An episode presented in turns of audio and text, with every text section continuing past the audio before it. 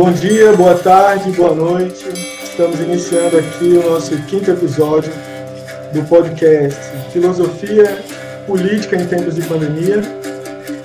E que também quer se desdobrar sobre outras questões além da política, mas atualmente existe um, pesco, um joelho no nosso pescoço, nos forçando a pensar em política ou ficar sem ar.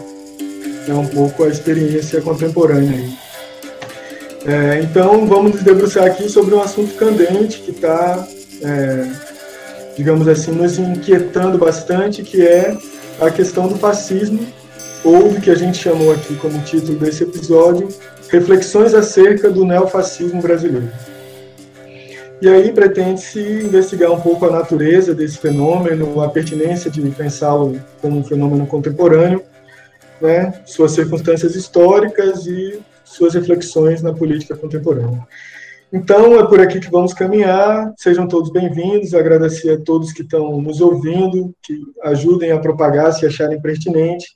Né? Temos previsto aí, num próximo encontro, fazer uma live, nossa primeira live ao vivo, para permitir uma interação. Quem quiser fazer pergunta, participar. Então, por aqui vamos caminhando.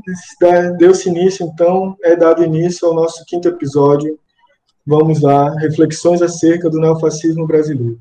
Passar a palavra aqui para cada um dos meus companheiros, para que se apresentem e começarmos essa rodada inicial. Olá, boa tarde, bom dia, boa noite.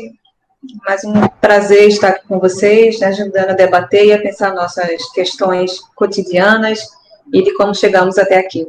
Meu nome é Bárbara Canto, é, como já me apresentei antes em outros episódios, sou doutoranda pela Universidade Federal do Paraná. Meu objeto de trabalho é a teoria crítica na pessoa do Walter Benjamin. Espero poder contribuir hoje com mais um grande. Olá, eu sou o Fábio, Fábio Antônio da Silva, também doutorando pela Federal aqui do Paraná e quero dar as boas-vindas a você que está começando a acompanhar a nossa filosofia política em tempos de pandemia. Espero que seja uma boa conversa, espero que vocês gostem. Vamos lá. É, boa tarde, bom, boa noite. Para mim, eu sou Fred Lira, sou é, doutorando na Universidade de Lille. Eu sou o único desconfinado aí. Então, já estou na fase seguinte, mais ou menos por estar fora do, do Brasil e vamos, vamos pensar, porque tem que pensar na dimensão global, essas questões que a gente vai pensar hoje também. Olá a todos, eu sou Eloy Luz de Souza Moreira, também doutorando na Federal aqui, e é um prazer estar de volta aí ao debate depois da minha última ausência. Vamos lá. Olá a todos, meu nome é Gabriel Cafuri, eu sou professor do Instituto Federal do Sertão Pernambucano, muito grato aí pela oportunidade, mais uma vez, de estarmos juntos. Então é isso, é dada a largada. Fiquei aqui com essa missão de dar os primeiros passos no nosso debate filosófico, político. Então, uma primeira coisa seria justificar um pouco essa metáfora inicial, que é a metáfora do joelho no pescoço. Né, que isso estaria tanto relacionado a morte de George Floyd, né, cidadão norte-americano, morto brutalmente por um policial branco, quando já estava rendido no chão, mas que também reflete a morte de João Pedro, uma criança negra em casa. É, e é isso que eu entendo, esse joelho no pescoço, quando a, o presidente do Brasil né, escolhe como política de enfrentamento a maior pandemia da história, é, escondeu os números de mortos e de infectados no Ministério da Saúde, que virou um Mistério da Saúde, é, remontando a uma trágica tradição do Estado brasileiro de esconder corpos.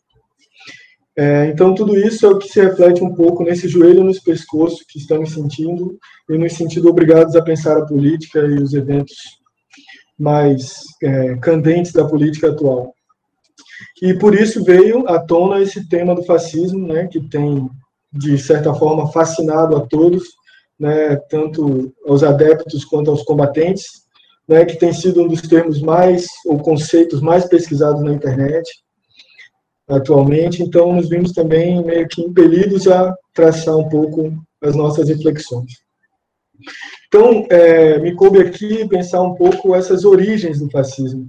E quando Pois bem, ao empreendermos então essa pesquisa acerca das origens do ideário fascista, geralmente o que se encontra na internet é uma série de textos que remontam exclusivamente a Mussolini, né, como sendo o motor, o pensador originário do fascismo.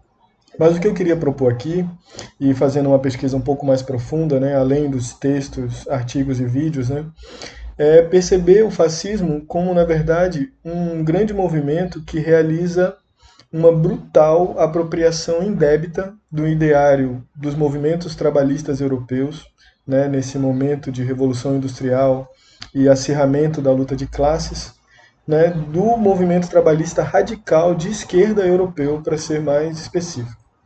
Então, na verdade, o que acontece com Mussolini é o, é o modelo acabado dessa apropriação indébita, né, de um ideário, de táticas, de um modelo de formação.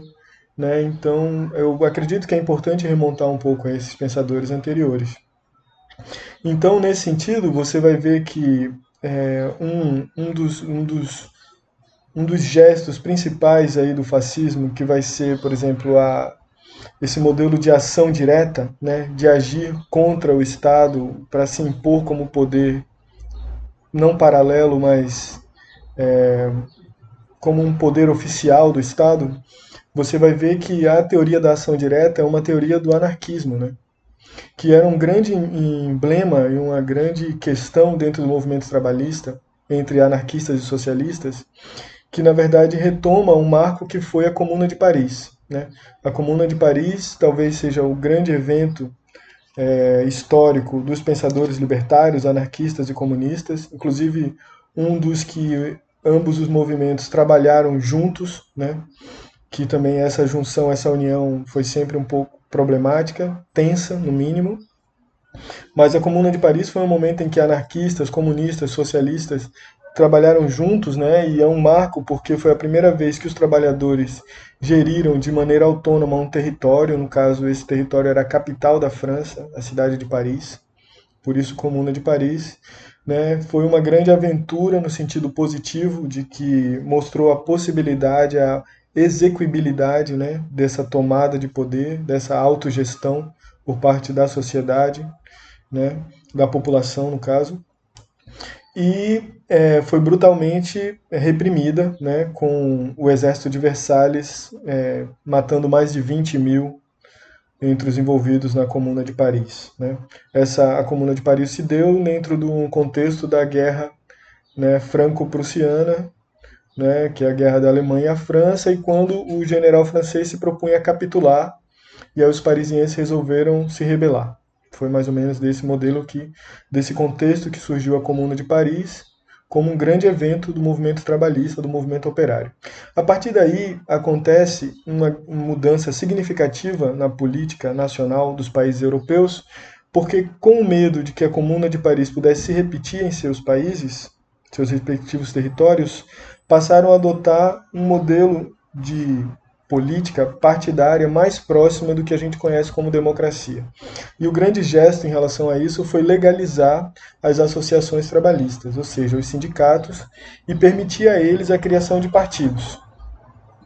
Então, é, nesse momento, passou-se o movimento trabalhista a adotar estratégias, né, é, digamos assim, paralelas, mas não exatamente convergentes, que foi a luta sindical de caráter revolucionário e a luta parlamentar, que tinha como princípio a ideia de uma hegemonia democrática, ou seja, tomar o Estado para depois desses delegados e representantes eleitos fazerem as reformas necessárias para, digamos assim, humanizar o sistema produtivo capitalista.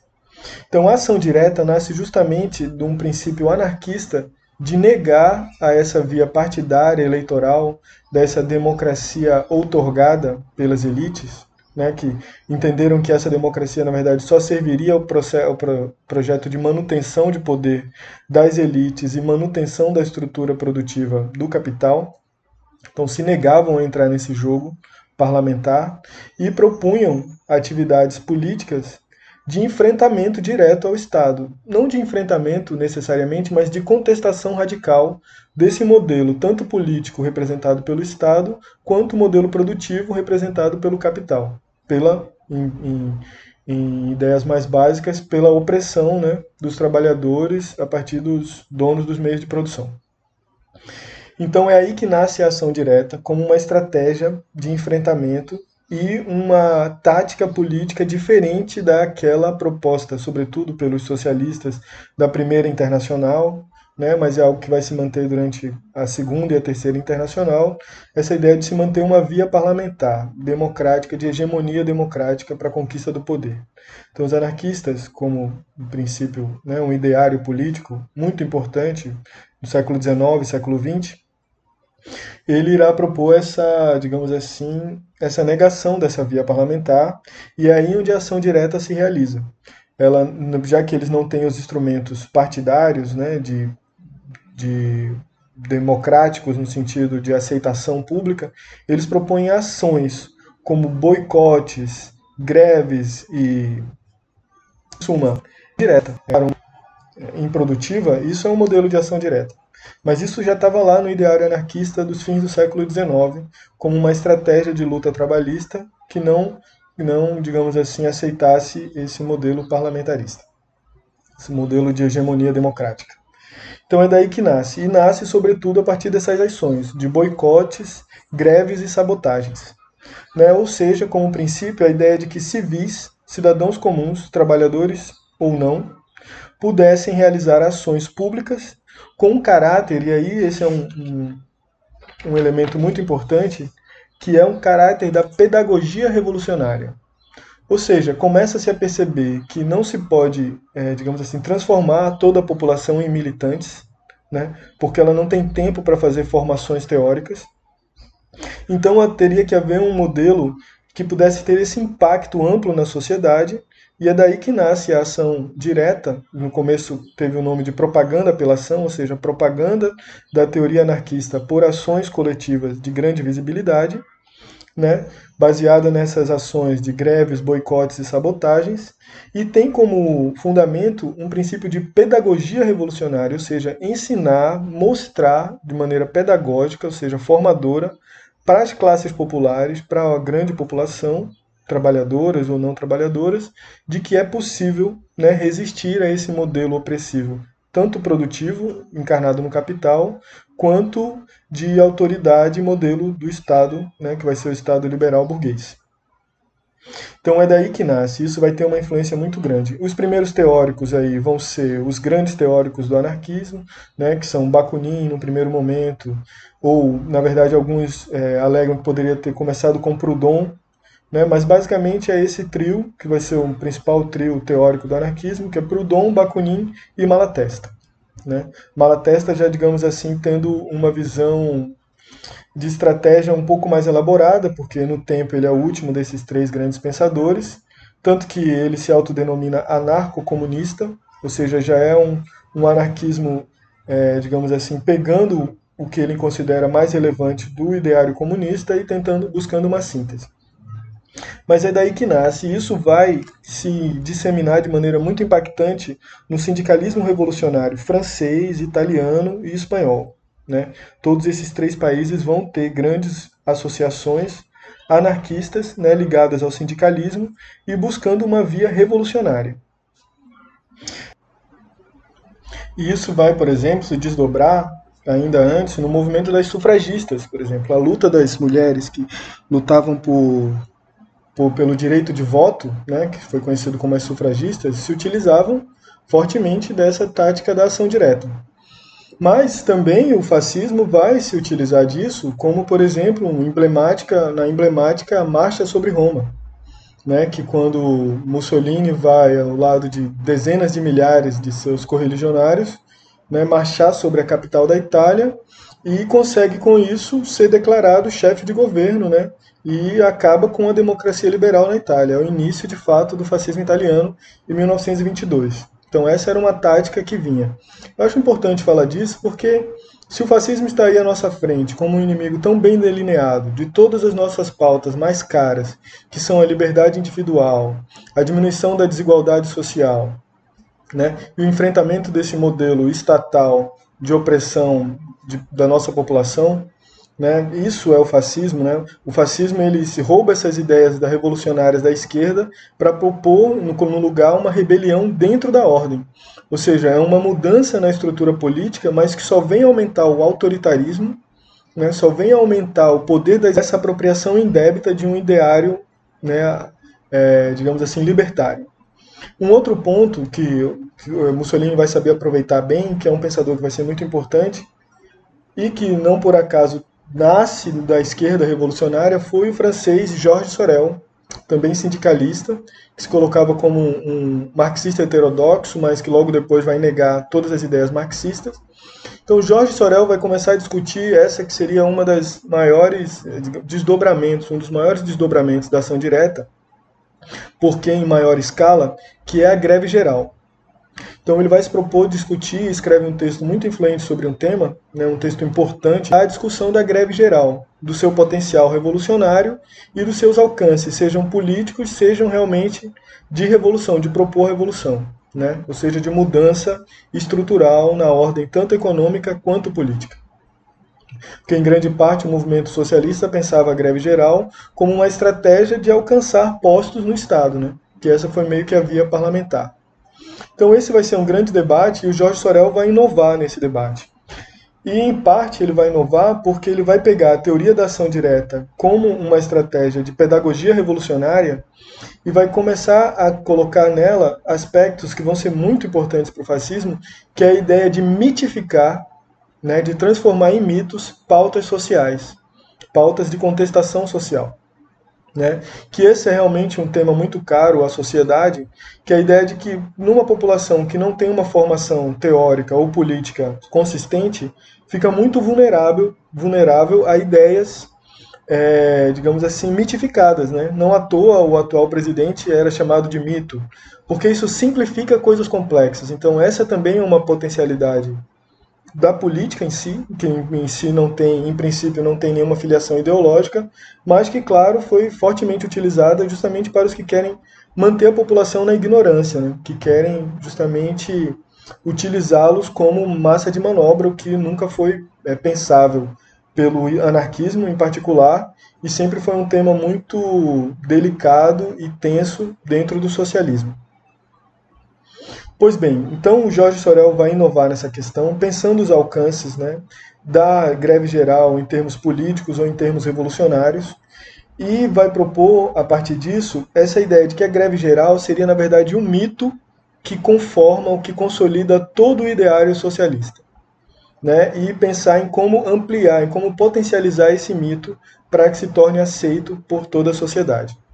Então essa ideia de mito também vai ser facilmente apropriada pelo fascismo. Não à toa Mussolini vai se declarar como El Duce, né? E toda uma iconografia, digamos assim, que vem junto com o fascismo, que está diretamente ligada a essa ideia de trabalhar com imagens mitificadoras para poder mobilizar a população não politizada. É, então, o Jorge Sorel vai ser também um importante teórico que começa a sua atividade. Quando ele escreve, por exemplo, esse seu texto, Reflexões sobre a Violência, ele está ligado à aula mais radical de esquerda do Partido Socialista Francês. Mas logo depois de uma greve mal sucedida, ele já passa para um lançamento para o diâmetro totalmente oposto do espectro político ideológico e, e se torna rapidamente um radical de direita, né? E vai transformar esse mito, que antes era um mito revolucionário, é, socialista em um mito reacionário que vai ali, digamos assim, flertar com o integralismo nacional de um importante pensador francês, né, importante pensador do reacionarismo francês, né, que é Marat. E então ele já passa para o espectro oposto e vai pensar essas ideias dentro da direita radical, dentro do reacionarismo mais forte francês que vai flertar diretamente com essas ideias de uma nação integral, ou seja, né, o mito de uma nação imperial, né, essa que é muito forte para o fascismo e não à toa está presente nos emblemas do, do atual presidente do Brasil. E uma outra coisa é um moralismo, ou que a gente pode chamar de um falso moralismo fundamentalista, né, que pega uma moral muito deturpada do cristianismo, digamos assim, católico, e vai torná-las como premissas fundamentais as quais não Passa a palavra. Bom, gente, aqui é o Fábio e eu, eu hoje preparei o, algo pensando no fascismo no Brasil. É, há uns dois anos, a revista, na revista Super Interessante, saiu uma matéria que tem esse título, O Fascismo no Brasil, do Maurício Brum, um jornalista que tem alguns livros sobre a era Pinochet no Chile, que é bem interessante o trabalho dele. E nesse artigo ele traz uma coisa bem bem latente, né, na nossa cultura e que nos últimos anos voltou a florescer, que é a ideia do, integra, do integralismo, né, da ação integralista brasileira, a AIB, fundada lá pelo Plínio Salgado, e também é, pelo Miguel Reale e pelo Gustavo Barroso, os três, pelos três, né, então, Plínio Salgado, esse modernista de direita, digamos assim, né, que era filho de militar e tal, e como modernista estava atrás de constituir uma identidade nacional. Uh, e, e, o Plínio, então, tinha essa ideia de um novo brasileiro, né, tem, das obras dele, a mais conhecida da, da época, é, é de, sobre é, literatura e política, né? E lá ele lança essa ideia do novo brasileiro, que é uma espécie de versão brasileira do que havia, haviam feito os nazistas com o conceito do além do homem nietzscheano, né? Então essas, essa ideia de unidade e valorização da raça que estava estava uh, em voga na, na Europa é o que mobilizava esses é, cidadãos brasileiros. E essa ação integralista brasileira teve um, um, um respectivo sucesso na década de 30, tendo, uh, chegando a ter 600 mil integrantes, né, uh, o Brasil da década de, de 20, 30 é, é, bastante gente, né. O Plínio Salgado, esse que se despontou como principal nome da, do, do, dos integralistas, que eu estou dizendo que é essa versão bras brasileira do, do fascismo descrito aí pelo Gustavo, chegou a ser deputado pelo Partido Republicano Paulista em, em 1928, foi eleito, né? E apesar de ter apoiado o candidato Júlio Prestes Albuquerque, que foi adversário do Vargas nas eleições, ele chegou a alcançar certo prestígio com o ditador Vargas até que os integralistas se tornaram um problema para o Vargas, né? Então, os outros, os outros dois, é o Miguel Reale, que está é, muito presente na, na, na, nossa história, e o Gustavo Barroso, que é talvez dos imortais da Academia Brasileira de Letras, o mais antissemitas deles, né? O Miguel Reale é um jurista e filósofo do direito, conhecido por nós da Academia da, daqui da, da Filosofia, né?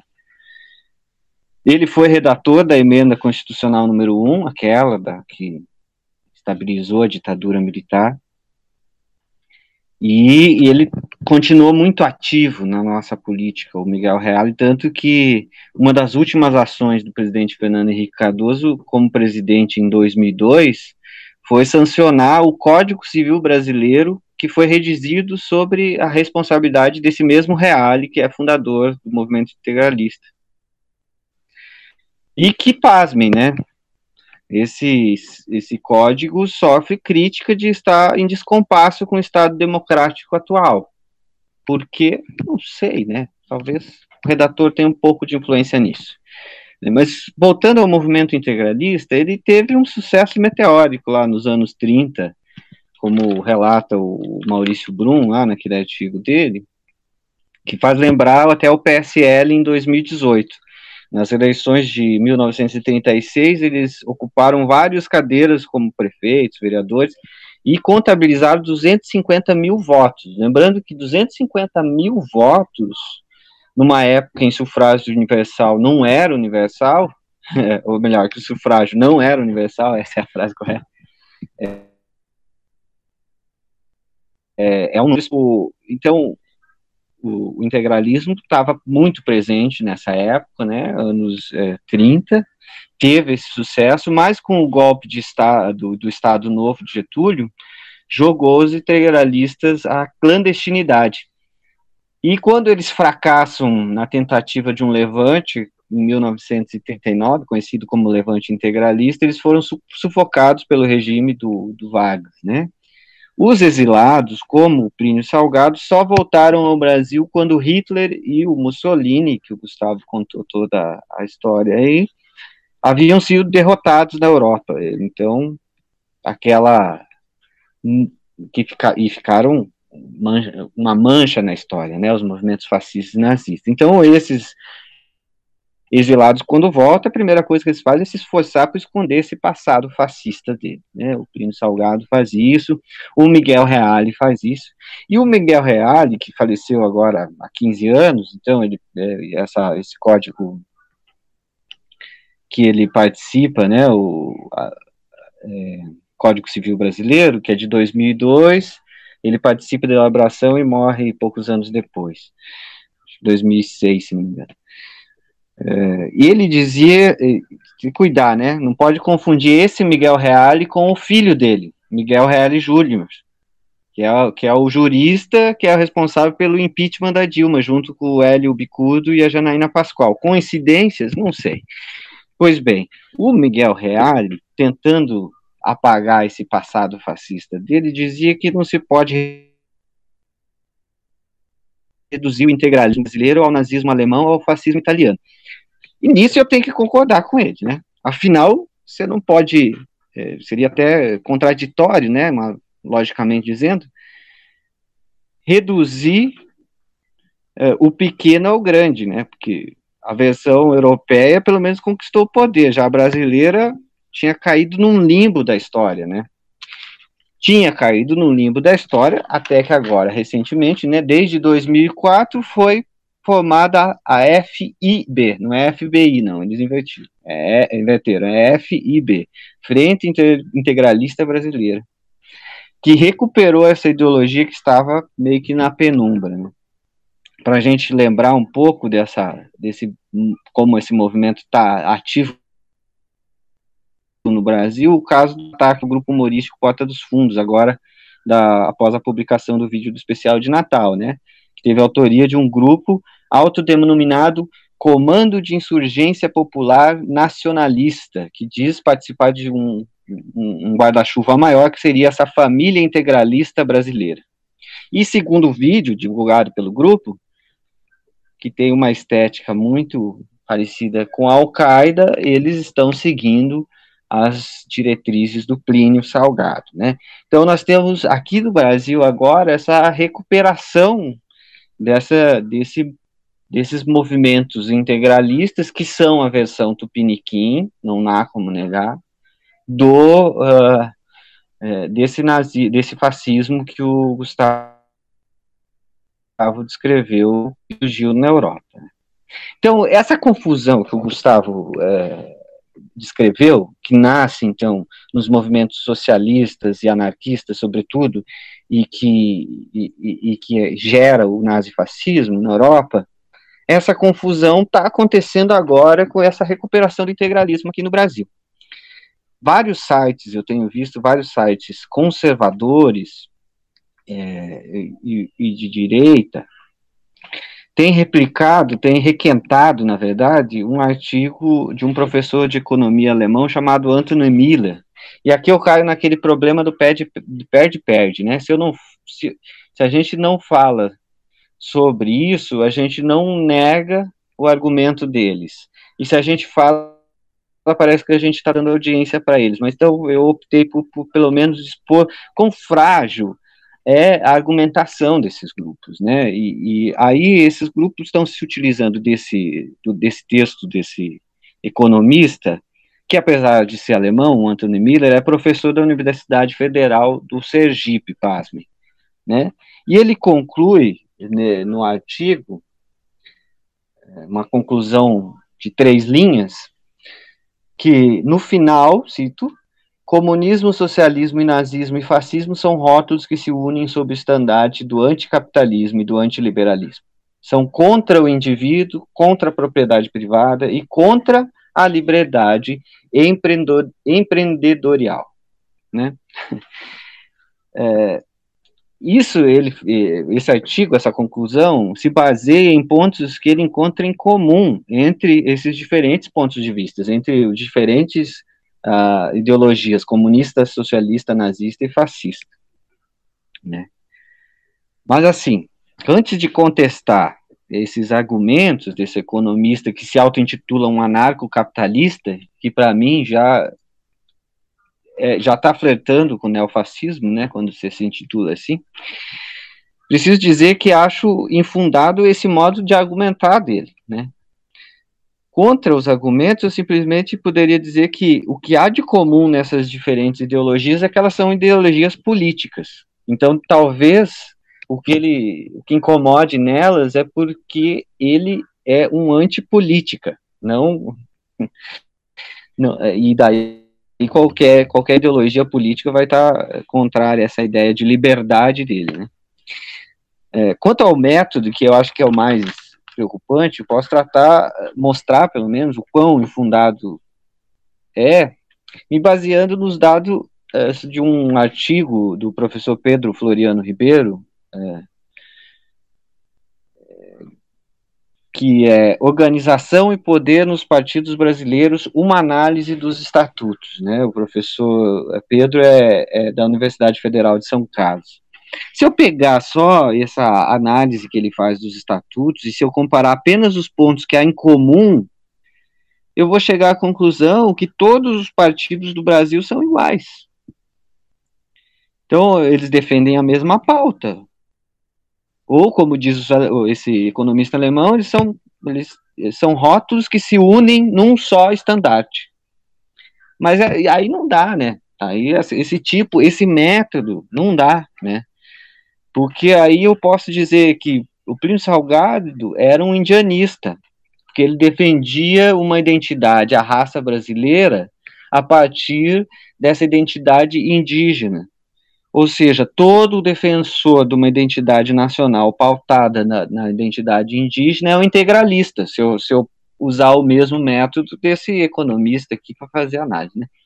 Eu quero mostrar como é absurdo, mas como, como, como é perigoso, porque está convencendo, né? Apesar de, de, de ser fraco, esses, esse tipo de argumento está convencendo, e esses tais anarcocapitalistas listas ou consultores, de fundo, estão se mostrando todos uns neofascistas por falta de um neologismo para dizer o que eles sejam. Talvez eles não sejam antissemitas, talvez eles não sejam alguma outra coisa que os fascistas e os nazistas eram mais, né? A gente tem que tem que ver que o que, que, que pela história que o Gustavo demonstrou no, na Europa, do surgimento desse movimento, e para esse link que eu estou mostrando para vocês, histórico, entre entrega, integralismo, e também muito a ver com o que a gente falou na semana passada, né? Dessa. dessa Bom, a presença do, do, do Reale aqui nesses diferentes momentos jurídicos do Brasil é, é exemplar disso, né? Com o fascismo ele faz parte, na verdade, constitui a história brasileira do, do, do século XX, apesar de não ter se tornado, até hoje, não, ainda não ter se tornado uh, um dos chefes dos poderes, mas agora parece que eles conseguiram finalmente, né? É, e para terminar minha fala, que foi muito mais nas preocupações minhas, né, quanto a essas confusões feitas pelo, pelos divulgadores conservadores de extrema direita que acabam confundindo até mesmo quem se diz liberal e acaba tornando esses liberais neofascistas.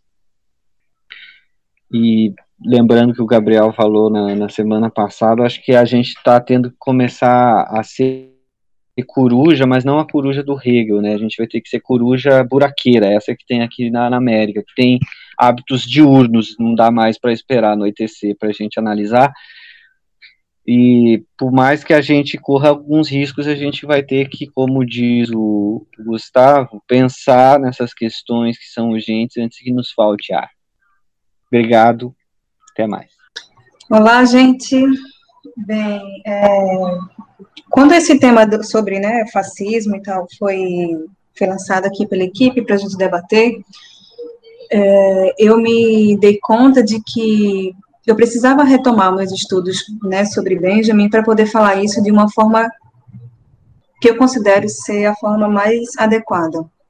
Então, fui pegar meus estudos, minhas leituras, minhas anotações, e me dei de, e, e me presenteei, na verdade, me, me vi com duas citações do Benjamin que eu acho que reflete muito o que eu preciso dizer, o que eu quero dizer hoje e o que eu acredito que nos dá um pouco de luz sobre o estado de coisas em que a gente se encontra hoje. Então, eu vou começar com uma citação dele, que é de um texto que ele produziu em 1930, chamado Teorias do Fascismo Alemão. Nesse texto, era era um, ele escreveu para um compêndio entre, entre quase alguns autores se debruçavam sobre esse entre guerras, né, sobre a guerra que havia passado e as consequências dessa guerra, né, a primeira guerra, e como ela já estava fomentando aquilo que ia ser o caldo que ia tornar a segunda guerra possível. E chocar também o ovo da serpente nazista na Alemanha, né? Então, cito Benjamin. Que significa ganhar ou perder uma guerra? É interessante o duplo sentido existente nas duas palavras. O primeiro manifesto refere-se com certeza ao desfecho. O segundo, porém, aquele que cria nela um estranho vazio. Uma caixa de ressonância contém a sua significação plena. Indica como seu desfecho para nós altera o seu modo de existência para nós. E diz: o vencedor fica com a guerra, o vencido perde-a. O vencedor acrescenta ao que é seu, torna a sua propriedade. O vencido deixa de tê-la, tem de viver sem ela. E isso não acontece apenas com a guerra em si mesma e em geral, mas com a mais insignificante das suas peripécias, as mais sutis das suas jogadas, a mais remota das suas ações. Ganhar ou perder uma guerra é qualquer coisa que acreditar no espírito da linguagem penetra tão fundo na trama da nossa existência que nos torna para sempre mais ricos ou mais pobres em quadros, imagens descobertas. E como nós Toda substância, e como nós perdemos uma das maiores guerras da história, ao qual estava hipotecada toda a substância material e espiritual de um povo, pode-se avaliar o que essa perda significa. Fim de citação. Então, por que, que eu trago essa passagem? Porque eu acredito que, fazendo um paralelo com o que aconteceu na nossa política mais recentemente, e aqui eu quero guardar completamente as devidas proporções, não quero fazer, não quero achar que a nossa política, apesar de ser bastante sangrenta também, se equivale a, a uma guerra mundial, mas pensando no nosso quadro político, que desde 2013 teve um avanço imenso numa narrativa que, que buscava destruir um projeto de governo que pelo menos tentava abarcar uma grande parte da população que sempre esteve alheia aos outros projetos de governo, e que essa narrativa foi gradual e sempre no sentido de destruir esse governo, desmotivar esse governo, deslegitimar esse governo, causou com isso um grande vácuo na nossa política. Tornou-se um fla-flu imenso em que quem era a favor desse tipo de política precisava ser iminentemente contrário a qualquer outro tipo de coisa que não fosse aquilo ao qual ele estava ligado. Ou seja, aquele que tinha qualquer coisa que se relacionasse com uma pauta de esquerda era necessariamente do PT e aquele que não era necessariamente do lado da direita. O vácuo político que foi criado desde os, os movimentos de junho de 2013 e tendo seu ápice com as ações da Lava Jato, fez com que a nossa política se tornasse um campo de ninguém, né, uma terra de ninguém, e foi o que proporcionou a escalada urgente de um governo que sempre se mostrou, quer dizer, de um candidato a governo, né, que sempre se mostrou autoritário e com uma ligação enorme com o passado sombrio e sangrento que o nosso país teve. Foi-se deliberadamente é, diminuída todos os contextos e falas em que esse candidato sempre se colocou como sendo saudoso do regime da ditadura foi se diminuindo isso até que se foi possível que a eleição desse candidato fosse possível e ele chegasse a ser o chefe do Executivo Nacional. Então, eu acredito que, assim como o Benjamin fala desse vácuo político que aconteceu na Alemanha nesse período entre guerras, foi o possível, que foi o que possibilitou a ascensão do, do fascismo na Alemanha foi esse boom, foi esse vácuo político que, que aconteceu aqui no Brasil durante esses eventos que eu falei antes e que tornou possível a eleição de um candidato que sempre se mostrou sendo a favor de práticas autoritárias e ditatoriais. É, nesse sentido, é, tem uma outra coisa para a qual eu gostaria de chamar a atenção, que foi uma, pegando um gancho do que o Gustavo trouxe, que é esse caráter publicitário que tem a, o regime fascista, né? Como ele demonstrou, tanto Mussolini como também o Stalin eram chefes dos principais jornais, né, cada um do seu país, que tratava dos regimes trabalhistas. E aí viu-se a maneira como essa máquina de publicidade poderia ser feita a favor desses regimes políticos, né? A gente sabe que todo o personalismo criado no fascismo foi um dos grandes fatores para que ele se estabelecesse da forma como se estabeleceu. Sem falar também da grande perseguição aos seus inimigos e a violenta repressão de qualquer outra forma de, de pensamento, né? Nesse sentido, tem uma outra frase do Benjamin que eu queria trazer para a gente. Esse é do livro dos do livro da Passagens, né, uma coletânea de citações e textos que o Benjamin tinha, foi reunindo durante toda a sua vida é, profissional. E aí ele traz uma coisa bem interessante, que é assim, esse texto também, esse, esse, esse trecho também é de 1930. Ele fala assim, cito Benjamin, um observador perspicaz disse um dia que a Itália fascista era dirigida como um grande jornal, e, aliás, por um grande jornalista. Uma ideia por dia, concursos, sensações, uma hábil e insistente orientação do leitor para certos aspectos da vida social, enfatizados de modo desmedido. Uma deformação sistemática do entendimento do leitor para certos fins práticos. Numa palavra, os regimes fascistas são regimes publicitários. Fim de citação. Então, a gente percebe que aqui no Brasil houve uma mudança drástica na forma com que é feita a relação do Executivo Nacional com os jornais e revistas e, e telejornais, né, no, os veículos de, de mídia nesse país. E, e, a gente acredita que tem muito essa intenção por trás, né? Desde a forma com que a eleição foi ganha, através do WhatsApp e, e, e fake news, até a forma como o governo realmente tem lidado com essa questão. Então, essa característica midiática que envolve o fascismo não é mera coincidência, e não menos coincidente é a estratégia do chefe do executivo brasileiro em usar as redes sociais para governar. Governar aqui eu coloco bem entre aspas.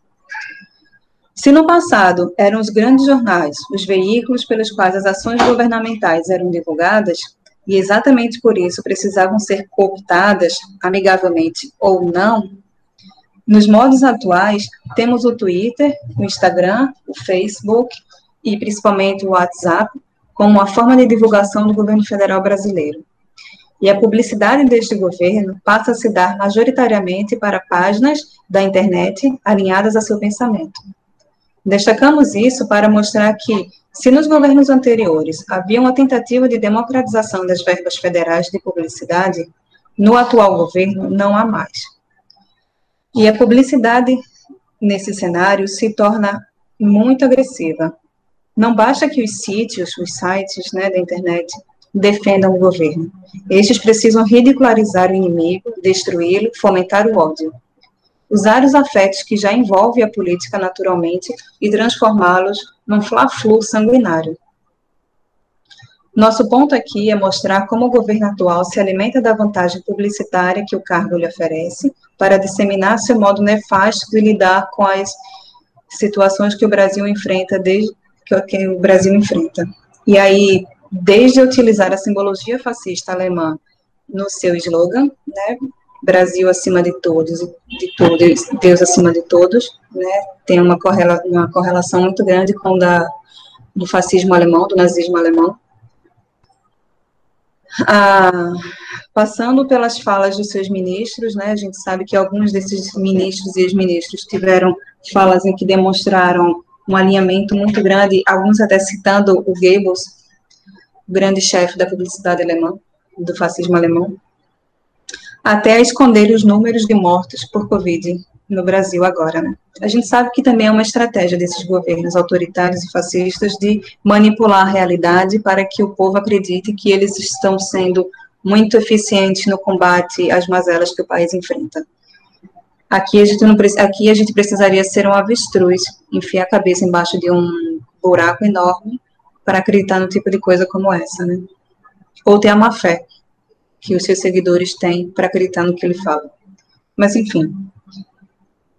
É, eu não quero me alongar muito, porque eu acredito que meus amigos já trataram de bastante coisa, e eu sei que alguns dos outros também vão tocar em assuntos paralelos a esse. Então, eu acredito muito é, muito fortemente de que esses alimentos, só para esses dois, para a gente ficar, ne, ficar neles, a forma autoritária e a forma com que a publicidade é feita apenas para trazer o seu rebanho, né, para alimentar o seu rebanho com as ideias de ódio e manipuladoras que esse governo tem, é uma das formas que liga muito claramente ao aspecto fascista que a gente já teve em outros governos no passado.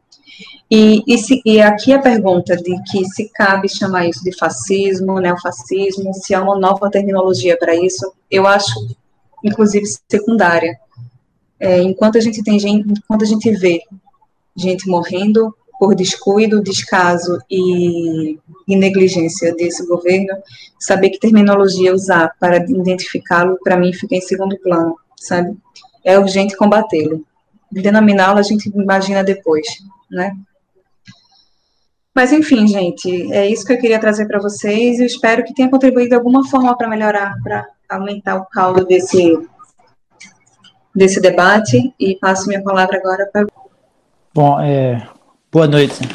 Eu vou pegar um gancho um pouco na contramão, que é exatamente a questão da terminologia, mas não não questão, digamos, pura, mas por uma questão política. Porque que, eu, que é uma coisa curiosa que eu percebi mais na França do que eu vi no Brasil, já que eu, eu acho que o uso do termo fascista é mais recente do Brasil.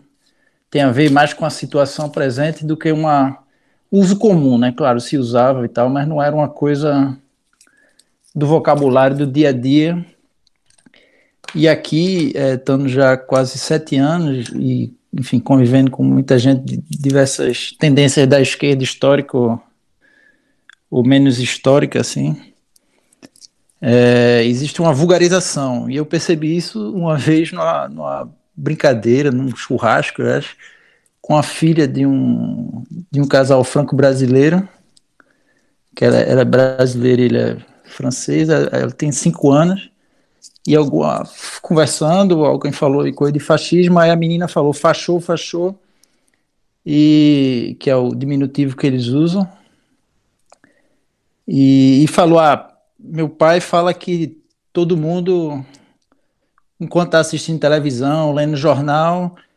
basicamente xinga todo mundo que ele discorda de fachou.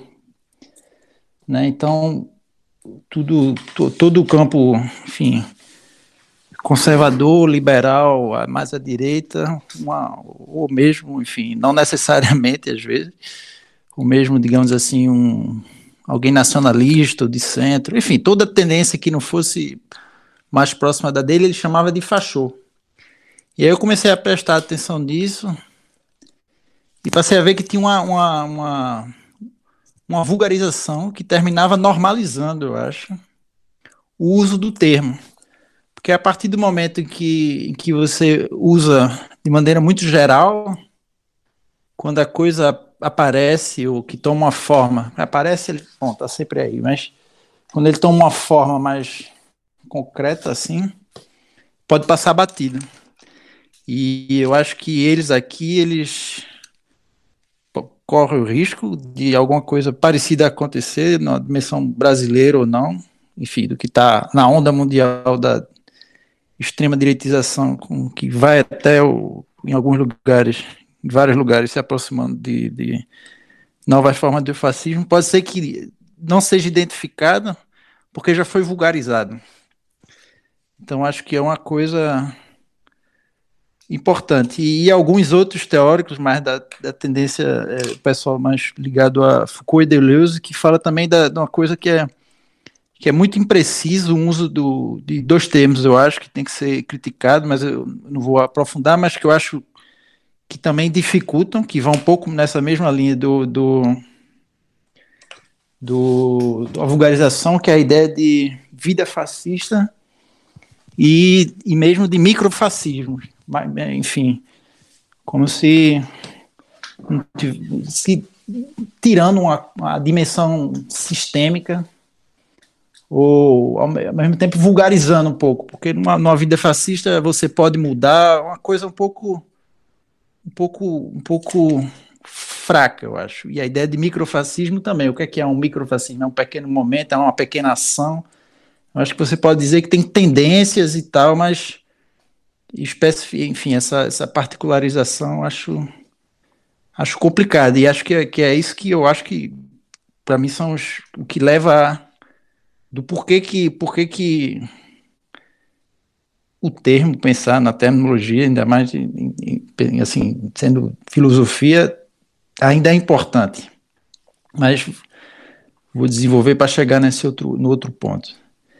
Então, eu, a minha impressão, um pouco, enfim, pegando alguns os pensadores que eu vou citar, e Paulo Arantes e, e até Vladimir Safado, por exemplo, que eu não vou citar, o Badiou também, que, que fala algumas coisas do tipo, mas é, a ideia de, do, do termo é, é, e não é, eu acho, ao mesmo tempo. É, um, é paradoxal. E é, seguindo uma frase famosa de Horkheimer, você, que essa pulsão né, fascista, ela é intrínseca ao capitalismo.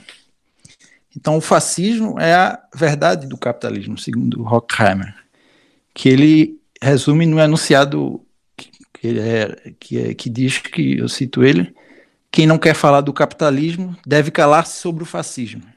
Então você não pode separar. Então, quando a Rede Globo diz que é antifascista, tem um problema, e alguns empresários brasileiros têm um problema grande. E eu acho que isso é uma coisa importante para ser pensada, assim.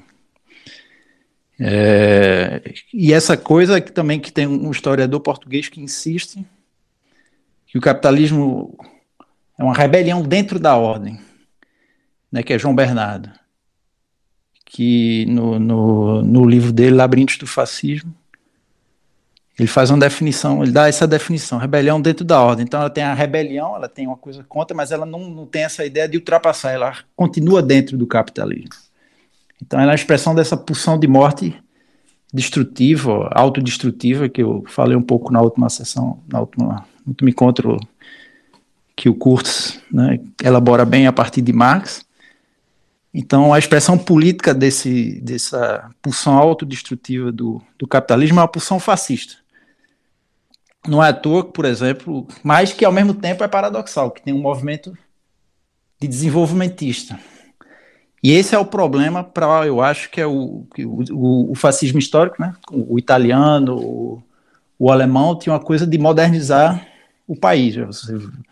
É, eles tinha uma coisa de recuperar o atraso em relação aos outros países capitalistas, de desenvolver, industrializar né, o mais rápido possível. Era, era, era uma sociedade, sistemas aceleracionistas, né, de acelerar ao máximo e quem ficasse para trás era eliminado, né, seja, é, enfim, vai de deficiente físico até idosos, crianças, é, enfim, e até a exterminação de judeus, ciganos, etc comunista, né?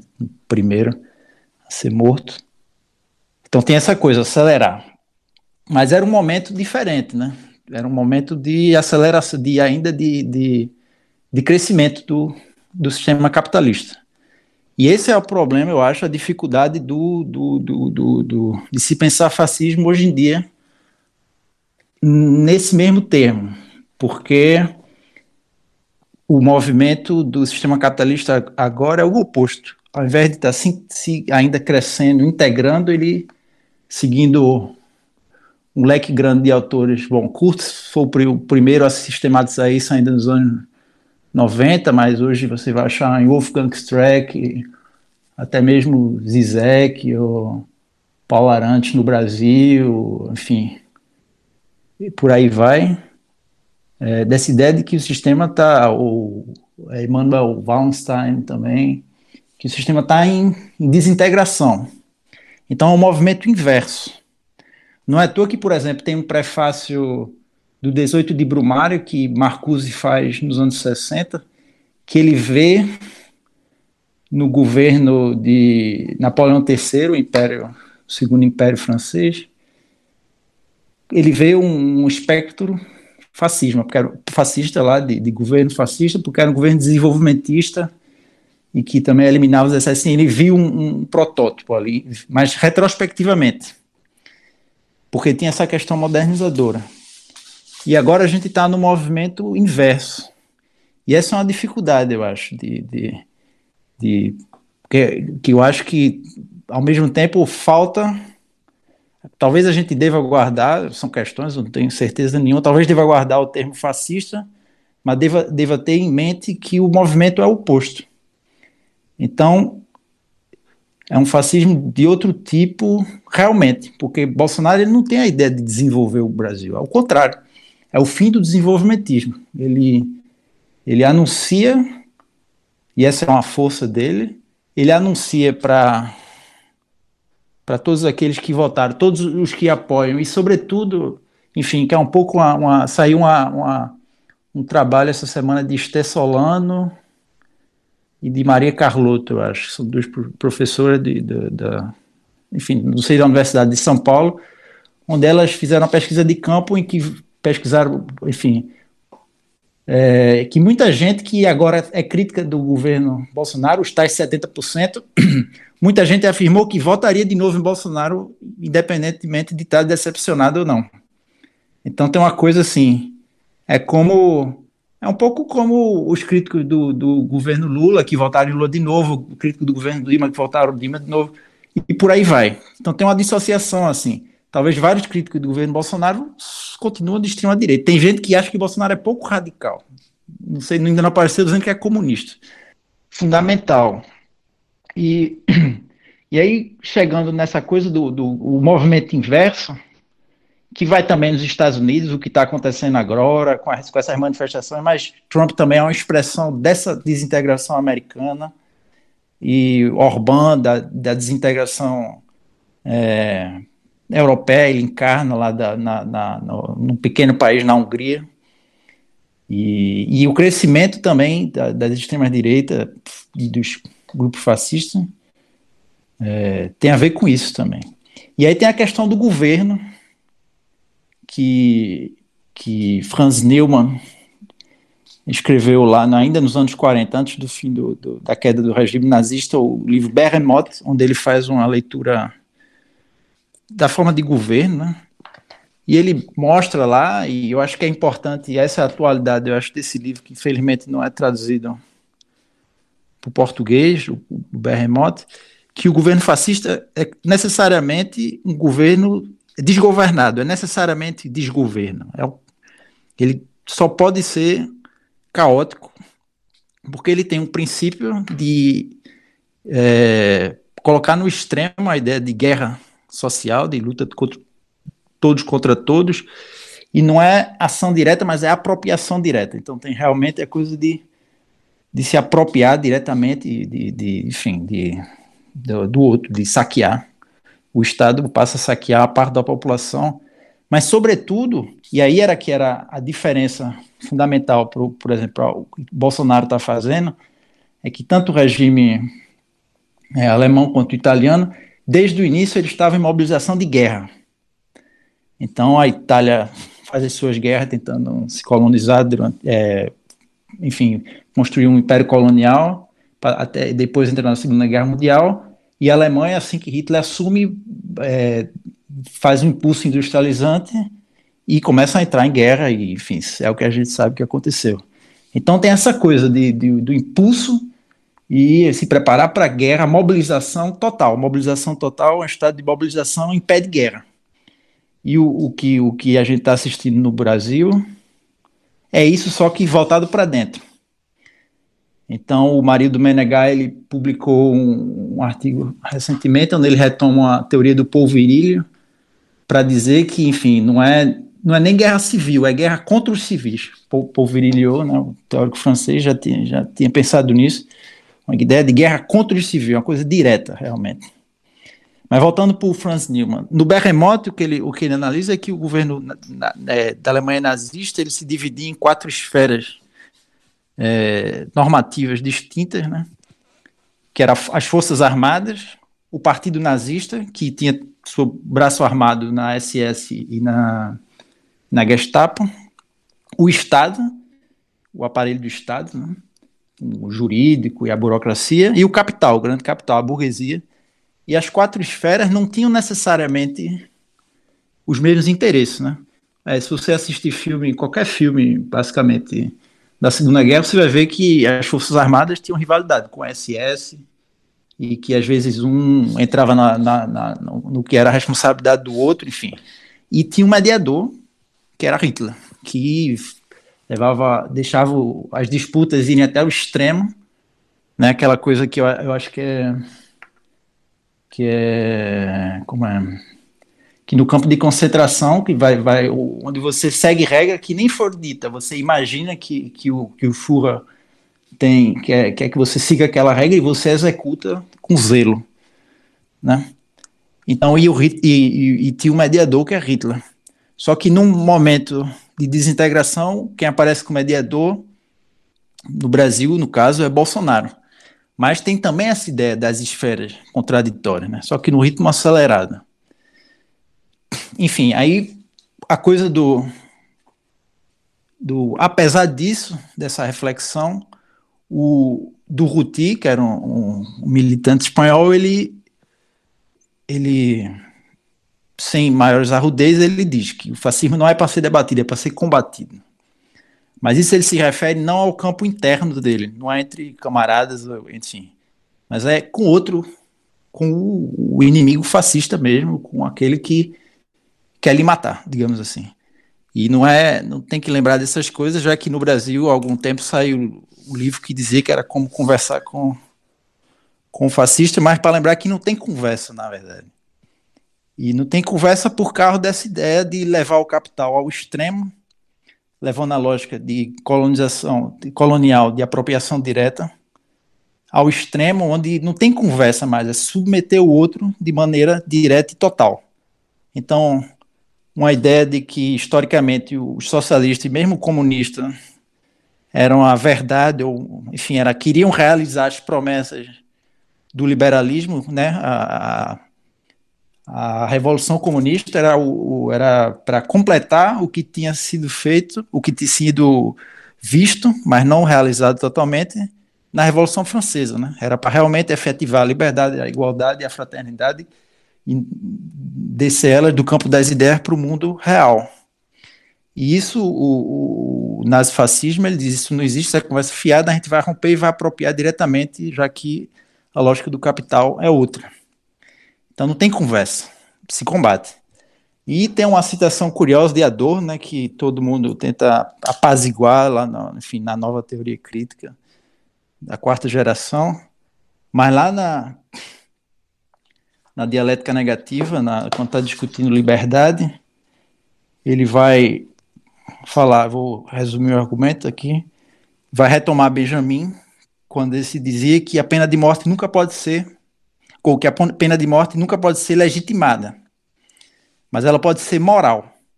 E aí o que Adorno vai dizer que teria sido mais moral fuzilar de maneira sumária os encarregados dos campos de concentração do que esperar 20 anos que eles tivessem refugiado, fugido para a Argentina, para o Brasil, mudado de identidade, assumido é, cargos no governo, etc, etc, no caso ele tem em mente, eu imagino, Eichmann, teria sido mais moral fuzilar Eichmann do que julgar Eichmann. Isso está na dialética negativa. Onde, nesse caso, a justiça, a justiça é, burguesa do julgar o, o criminoso torturador, ela não consegue fazer jus ao crime. porque e isso os fascistas souberam usar até esses julgamentos, né, de obrigar a ser reconhecido, obrigar a ser debatido. E teria sido, enfim, mais de acordo com essa ideia de não se debater, fuzilar sumariamente. Não é à toa que logo depois ele diz que eu cito no fundamento histórico da aporia é o fato de, na Alemanha, a revolução contra os fascistas ter fracassado, ou muito mais o fato de não ter havido em 1944 nenhum, nenhum movimento revolucionário de massas. Então volta aquela ideia, que eu não falei mais do, do Benjamin, que é a, e que tem a ver com isso tudo, eu acho esse fio que, que, que Gustavo traçou, o fio histórico, e dessa ideia de verdade, de, de ir até o extremo, de que o, o fascismo é uma revolução fracassada. E o Adorno está falando disso aqui. Então havia uma força lá, latente, o que se manifesta, mas que não tomou corpo e se inverteu. E é curioso, para concluir, ver dois livros, é, livros manifestos desse nosso período, né? que ano que vem a gente está completando 10 anos seguidos de, de revolta mundial, né, que começa em 2011 na Primavera Árabe, e nunca parou, né, mesmo que tenha diferentes fases, diferentes formas. Retomou agora nos Estados Unidos, aqui na França, em, em três semanas já teve cinco manifestações fortes, tem outra sábado, e por aí vai, no Brasil começou a ter. Então, dois pensadores diferentes, né, o o John Holloway, que é um, que é um pouco ele, uma espécie de é zapatista, é professor lá em Chiapas, e muito ligado também a tem uma interpretação muito interessante de Adorno, com operaísmo e etc. E ele falava, enfim, o, esse um livrinho que se chama A Raiva contra o Reino do Dinheiro. E ele fala aqui no, na introdução, enfim, ele sustenta contra também um, uma certa filosofia dos afetos no, forte agora no Brasil. Ele sustenta que a raiva seria um afeto necessário para lutar contra a opressão do, do, no sistema capitalista, a cólera, a raiva, mas que ao mesmo tempo ela pode ir para as duas direções. Ela pode se virar para destruir o sistema, buscar a emancipação, ou ela pode se virar contra si mesma e passar a defender o sistema que oprime o próprio sujeito. Né? E o outro é o, o, o, manif o livro, manif enfim, teoria, formato diferente, teórico e manifesto ao mesmo tempo, do Comitê Invisível, aos nossos amigos, né, de 2014, onde, onde lá na última página tem uma espécie de pós-fácil, meio, meio poético, enfim, mas eles falam ao mesmo, enfim, eles estão, o primeiro livro deles, A Insurreição que Vem, é poucos anos antes da, da insurreição aparecer, e nesse 2014 eles estão fazendo o balanço da primeira fase que fracassa, né?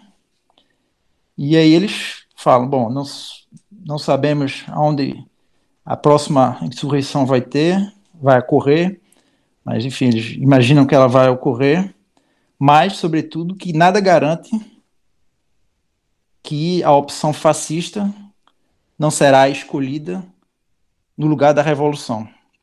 E esse é um livro de 2014. Né? Então tem essa bifurcação que está aí, está dada para a gente também, eu acho. É isso.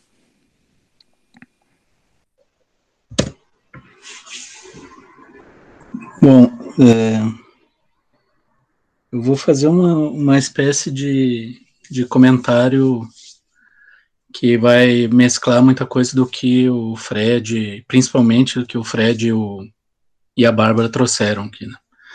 E curiosamente, uma a citação que eu separei para iniciar é, essa minha fala é justamente do mesmo parágrafo desse dessa citação do Adorno que o Fred trouxe. Né? Mas um pouco antes, quando ele está tentando caracterizar essa, essas contradições é, dialéticas da ideia moral de liberdade, né, ele diz o seguinte, né, eu cito ele aqui, ele diz, as, as questões morais são colocadas de maneira vinculadora não em uma paródia repulsiva na repressão sexual, mas em sentenças tais como: não se deve torturar, não deve haver campos de concentração. Por mais que na África e na Ásia tudo isso continue a existir e seja recalcado apenas porque a humanidade civilizadora é, como sempre, desumana em relação àqueles que são estigmatizados por ela de maneira ignominiosa como não civilizados. Bom, o que essa, uma das coisas que ela, essa citação acho que pode ajudar a gente a entender o fascismo, é pelo menos um dos seus aspectos, né, a gente viu aqui nas, nas falas de todos os colegas, é, que o fascismo não é de fácil caracterização, né, é, e inclusive você pode pegar ele por vários, enfim, por vários lados. E ao mesmo tempo parece que ele ainda escapa, né, por outro lado. Mas assim, uma das coisas que talvez ajude a entender é que isso significa que o fascismo ali, aquele que o Adorno estava pensando, né, o nazismo mesmo alemão, mas o fascismo de modo geral, como ele coloca, ele é uma espécie de efeito bumerangue da, da colonização que estabeleceu, digamos, um modo de gerenciamento das populações da, da periferia do capitalismo e que se voltou né, para o interior da Europa. Não é à toa que o, o horror europeu aquilo que estava acontecendo, né, era justamente de a, aquilo que é feito no mundo no mundo da periferia do capitalismo ter sido realizado ali no centro. Então, quer dizer, o horror era esse, não o fato daquilo existir, mas de existir ali, né.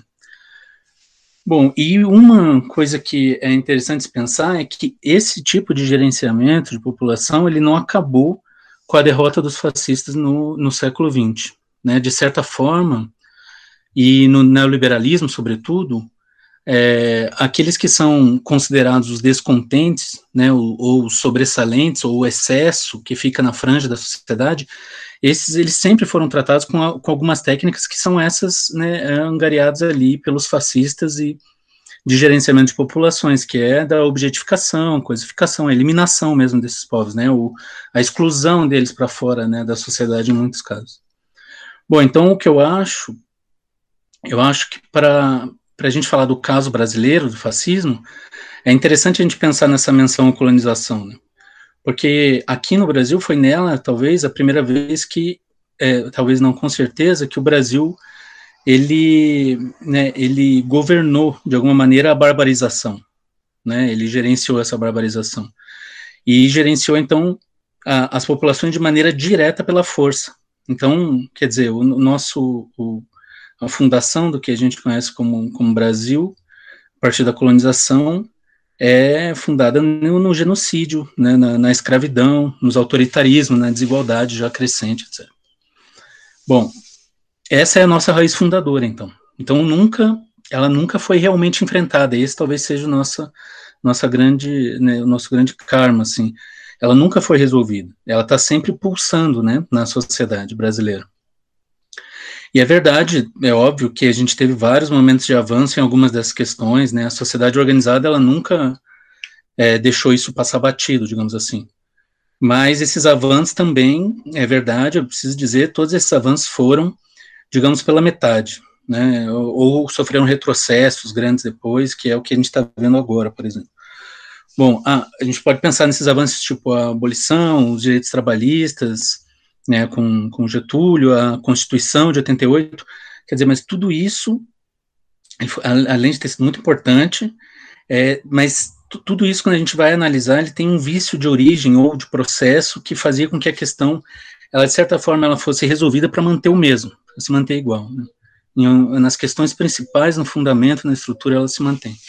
E daí, no caso de 88, acontece algo que é bem é, excepcional, ao meu ver, assim, que digamos, essa herança maldita da colonização, ela, ela se torna, é, de certa forma, é, que foi tornada, aliás, essa, essa herança maldita da colonização, que tinha sido tornada política de Estado na ditadura, né, em grande parte, ela é, e que é potencializada pelo capitalismo, é bom lembrar, né, está é, na origem, da, o capitalismo está lá na origem da, da nossa colonização, então, essa herança toda na Constituição de 88, ela é, de certa forma, combatida no seu conjunto, né? É, de uma maneira mais completa, digamos assim, né?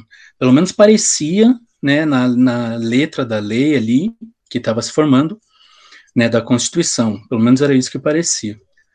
Bom, de modo que valia muito a pena apostar nisso, né? Era uma promessa bastante auspiciosa, assim, era uma, uma convergência de lutas e, e um momento que parecia que podia ser de inflexão radical da, da sociedade.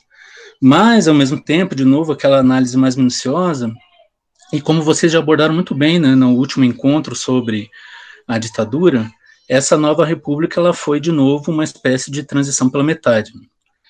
E, e além da questão de militar, que, que inclusive vem bater a porta agora, né, é, essa questão militar, ela, a gente também não acabou, digamos, com, com um barbarismo de origem colonial. Né? Ela é algo que estava ali ainda presente, que poderia ter sido acabado com toda aquela promessa é, da, da Constituição, digamos, de igualdade, de reformas, né, de, de, de inclusão de todos na, na sociedade. Bom, então, a gente continuou gerenciando a barbárie, essa é a verdade. Né? Ao invés de acabar com ela, que era o que prometia a Constituição, a gente continuou gerenciando. E, de certa maneira, dá para dizer que, que o caldo, esse caldo da indignação, da sensação de ter sido ludibriado de novo, ele foi engrossando, crescendo, junto com tudo aquilo que estava ali na sociedade é, e que foi gestado sempre com, com escravidão, com as desigualdades, etc., que são, sei lá, os preconceitos, né, as desigualdades, as violências, o racismo. Então, nada disso foi resolvido, né? Esse é o grande lance da, da sociedade brasileira, é tudo pela metade, de alguma maneira, e, e continua ali. E isso tudo, ele é potencializado ainda por um outro fator, que é a crise de 2008, né? que, inclusive, nunca acabou, né? Essa crise está aí ainda. Bom, e essa crise é um bom exemplo para a gente ver como que o fascismo é um produto do capitalismo também. É, digamos, é uma latência sempre pronta para assumir a gerência das populações, em, né, no caso em que é, pareça insustentável, ingerenciável as coisas, né. De certo modo, a gente pode dizer assim que a partir da crise de 2008, dá para perceber que como já não cabia todo mundo no cobertor do dinheiro e no famoso boom das commodities, como gostam de dizer, dos governos Lula, Quer dizer, já, já não tinha dinheiro para conciliar o grande capital e a inclusão e os direitos sociais, vai, vai se jogando cada vez mais as pessoas para a margem da sociedade. Né? Então vai, vão se retirando direitos, né, e esse é o início, mas no final dessa cadeia, né, com a necessidade de retirar cada vez mais pessoas desse cobertor, digamos assim, a gente tem a exclusão mesmo das pessoas da categoria de humanidade. O fascismo é um pouco para resolver essas coisas também. Né? Ele é fruto do capitalismo, como alguém citou, o Fred citou, né, falou do, do Horkheimer, quer dizer, falar ser contra o, o fascismo sem ser contra o capitalismo é um absurdo, porque é, é a condição objetiva para a existência do fascismo.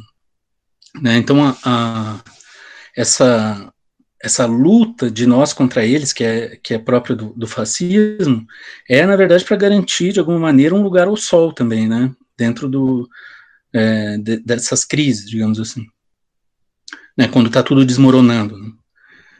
Bom, e daí a gente volta então para aquela lógica do genocídio, da pilhagem, né, do gerenciamento das populações da colonização. Né? Trata-se então de uma, de uma situação limite de novo, em que nessas situações limites já não há mais por que falar em valores, conceitos, ideias abstratas, digamos assim, como igualdade, direitos humanos, né, a liberdade de todos, quer dizer, o que há nas situações limites é, é força, é imposição mesmo.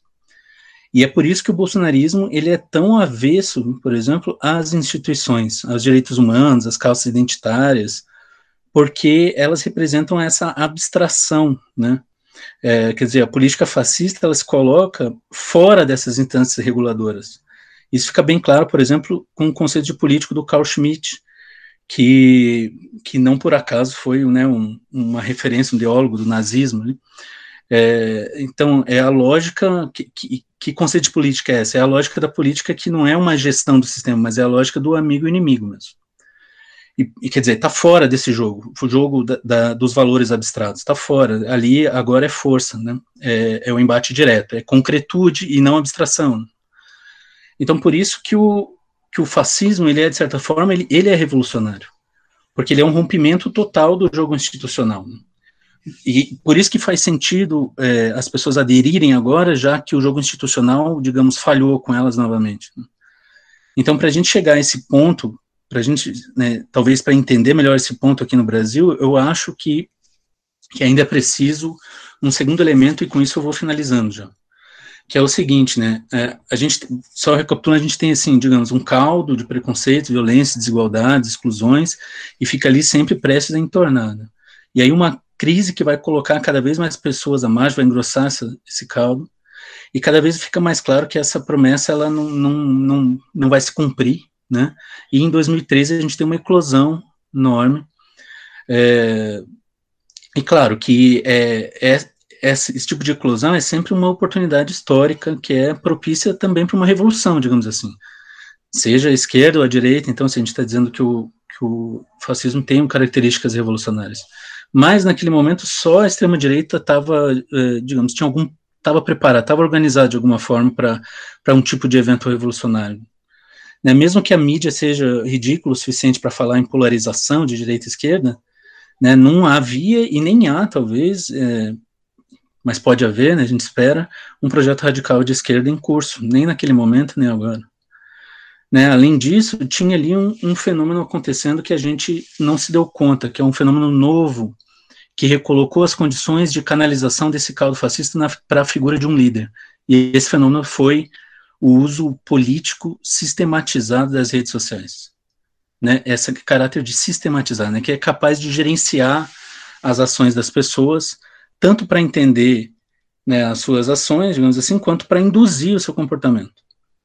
E isso é, é, eu acho que é muito crucial porque isso reinventa uma característica importante do fascismo, que é a relação direta com o líder. Né? E reinventa uma outra maneira disso acontecer. Já não, não precisa passar pelas mediações da, da, do establishment, digamos assim, nem da mídia, nem política, nem judiciária. É uma espécie de terra de ninguém que a extrema-direita soube manipular muito bem.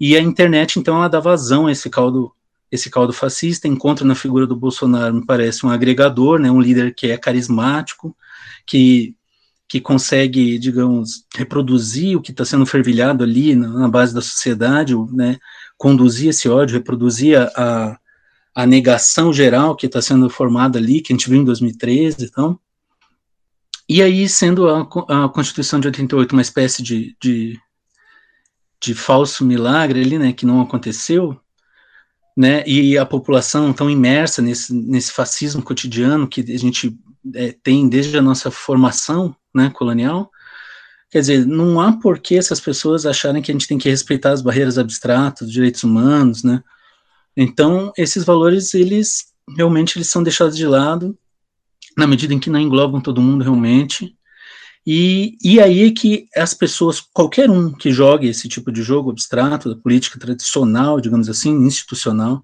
qualquer um que queira fazer política com esses elementos abstratos, ele é o inimigo. Tá? E daí volta aquela lógica de nós contra eles, é, porque esses valores eles são, digamos, associados a, a, inclusive, a volta da ideia de um comunismo, né, de que esses valores são associados ao comunismo. Então, enfim, a gente começa um, uns devaneios, mas que tem, um, tem uma base concreta, né, um material que é da negação desse, desses valores que, no final das contas, eles não abarcam todo mundo, é, eles são, digamos, uma promessa falsa, né. E aí o fascismo, ele realmente se recoloca de uma outra maneira aqui no, no Brasil, né. A gente vê, então, a restituição de uma política que é concreta, sem abstrações, né, como a gente, como eu falei do, do Carl Schmitt lá, por exemplo, do inimigos, né, do, uma política de nós contra eles, e é uma política baseada na força, né, concreta da imposição. Então não há conciliação, não há limites estabelecidos por convenção, há só imposição e aí é aí é fascismo. Né? Então eu acho que assim só para não não terminar dessa forma, acho que acho que uma, a nossa esperança, digamos, não só para barrar o fascismo, o que é mais urgente, talvez, né, não só para barrar, mas também para impedir que essas condições objetivas elas continuem a existir, a nossa esperança é que, digamos, no primeiro caso, para barrar o fascismo de maneira urgente, é o povo na rua. Né? É, acho que o povo na rua em peso, assim, em casa de milhão, é, é uma esperança, ou, né, como no Chile, assim, alguma coisa dessa ordem é capaz de barrar isso, né? Mesmo que ele esteja já, digamos, instituído no governo. E para o segundo caso, digamos, para não manter essas condições objetivas, talvez fosse o caso, é, acho que talvez o único jeito é um projeto realmente radical de destruição dessa nossa herança colonial. É isso. Bom, é, quero parabenizar a todos e a todas que fizeram uma grande genealogia dessa questão, né? E achei muito legal a fala de todos, né? Principalmente, enfim, uma aula, né? Assim, e tanto que eu não tenho nem mais nada para falar, brincadeira. Mas, assim, é, vou tentar fazer aqui é, um jogralzinho de algumas coisas que eu vi que eu achei, assim, importantes para sintetizar. Acho que eu vou fazer esse trabalho de sintetizar um pouco o que foi dito, né? Mas eu quero começar primeiro, assim, com um, uma polêmica aqui, que é a da gourmetização antifascista, né? porque ao mesmo tempo também que é, o fascismo entra agora como um assunto do momento, dos trend topics das redes sociais, é, quando a gente vê assim todo mundo usando sua bandeirinha antifascista, que às vezes nem sabe o que significa aquela bandeirinha, enfim, e da relação justamente do anarquismo com o socialismo como é, as, vamos dizer, as essências que combatem o fascismo, né? A gente vê até, eu vi até a bandeirinha bolsonaristas antifascistas, né? Então, assim, é, tudo isso tem a ver com como é difícil realmente conceituar o fascismo e, ao mesmo tempo, como o fascismo é o pior dos mundos possíveis, né? Então, é, como a gente tem que lutar contra isso, um inimigo tão invisível quanto, quanto, quanto o coronavírus, né? Então, é, eu achei muito legal que o Fábio colocou né, como essa coisa do, dessa, do surgimento né, disso que a gente chama de neofascismo, que tem características diferentes, como ele não é nacionalista, porque o neofascismo brasileiro é submisso aos Estados Unidos, ele prega um, um ideia, uma relação de nações do bem versus as nações do mal, conjugando a relação de raça com nação num suprematismo branco, né? O neofascismo é diferente também do fascismo de Mussolini, é elitista, ele também é, ele é, enfim, ele não é anti-elitista como Mussolini ou anti-liberalista, né? Ele é liberalista, ele é como o Fred falou também, né? O fascismo de hoje está intrinsecamente ligado ao capitalismo, né? Mas é, dentro dessas dessa ambiguidade do fascismo, uma coisa que eu ressalto aqui, é uma polêmica, assim, relembro, assim, que achei interessante, pesquisando um pouco, né, para esse momento, é uma polêmica do fascismo de esquerda, né, quando o Sloterdijk, né, é, ele escreveu aquele livro, acho que é, aquele texto, As Regras para o Parque Humano, né, aí criticando o Habermas, aí o Habermas critica o Sloterdijk, e ambos chamam uns aos outros fascistas, né? Então, assim, eu acho que esse tipo de é, polêmica, né, acaba dando um enfraquecimento da, da esquerda, um enfraquecimento da, da luta, porque faz com que o fascismo caia, caia numa mesmidade, né, assim. E aí, recentemente, a gente viu, né, o, a polêmica aí, que a gente até comentou conversando assim do, do Agamben, né? Assim, aí o Agamben lançou um texto, acho que no final de abril, de, sei lá, no meio de maio, mas que chegou, foi traduzido agora lá na N-1 edições, né? Que é um texto que ele fala assim para os estudantes, né? E ele fala assim, critica, né, a coisa do ensino remoto à distância e fala que isso é um fascismo na educação, porque, segundo ele, é, quando 90% dos professores adotam o ensino da educação remota, distância, é, é cair no fascismo também, e que se 10% resistirem, eles serão lembrados na história por não terem aderido a isso. Né? Assim, eu achei engraçado, mas falando assim em termos palpáveis, né, eu, enfim, tenho passado por isso, E eu até acredito na EAD e acho que é um, uma forma de educação, é, vamos dizer assim, auxiliar, complementar ou uma outra opção, uma outra opção de educação. Mas com essa coisa da pandemia, o fato da gente ter que se adaptar ao ensino à distância, vai criando também um clima fascista de perseguição na, na, na instituição. Né? Eu digo isso porque eu sou professor, mas eu também sou vice-coordenador e tal, e Aí, recentemente, com uma outra coordenadora, eu estava discutindo porque ela queria que eu fizesse a, o plano do roteiro das aulas que eu vou dar em EAD daqui até outubro, e eu falei, minha filha, não tenho como fazer isso, porque é, não é isso que a gente está tá aqui fazendo, a gente está se adaptando para superar essa questão, a gente quer um ensino híbrido, que é diferente de uma EAD, e mesmo na EAD, que eu também já trabalhei e ainda continuo trabalhando com a EAD, nem assim eles têm esse nível de exigência, né, então assim, é, eu falo assim da Gama porque ele também foi meio que perseguido aí num processo de Kafka recentemente, né, de ser culpado de um crime não específico, é, de desqualificação da sua obra, uma vez que realmente ele deu uma escorregada aí ao dizer que o coronavírus é, era um, como é que é, uma invenção, né? E, enfim, mas isso não tira o, é, o mérito da obra dele, que é altamente é, rigorosa, né? Assim. É, mas por que, que eu digo isso? Porque eu posso dizer olhando de ambos lados que existe um clamor neofascismo, neofascista pela autocrítica, né? Essa tal da autocrítica que os governos de o governo de esquerda tem que ter essa autocrítica. Recentemente eu vi uma uma entrevista do Moro, né? E aí é, o pessoal cobrando ele uma autocrítica e ele falou não, eu não tenho culpa de nada, não sei o quê. Então assim, é, com certeza a autocrítica é importante, mas uma vez que ela é imposta, ela pode beirar um lixamento virtual, né, assim, ou um lixamento, não sei, é, em que outro sentido, né, simbólico talvez, né, e isso também pode ser fascista, né, então assim, é, o que eu acho que é o que a gente não pode fazer, assim, sendo um pouco propositivo, é dar a arma da crítica para a direita, né, e aí, mais uma vez, me lembro do caso do Zizek, né, que foi apropriado pelo o Ernesto, lá, o ministro das Relações Exteriores, né?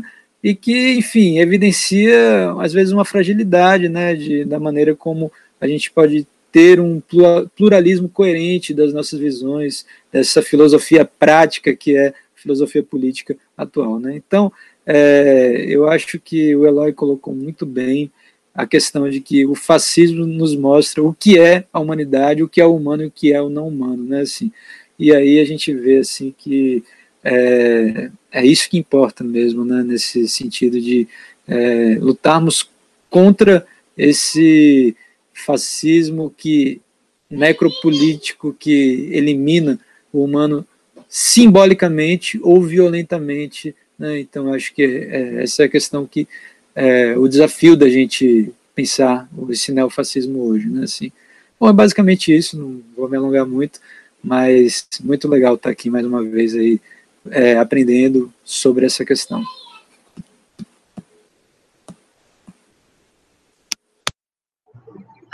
Maravilha, encerramos então aí nossa primeira rodada. É, agora a gente já vai meio que para as conclusões finais. Cada um tem em média uns cinco minutos para a gente tentar encerrar um pouco a nossa contribuição por hoje. Então, me coube aqui essa primeira fala nessa rodada final.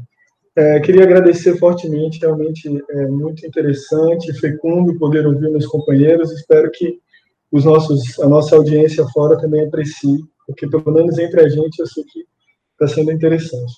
É, colocações inteligentes e tal.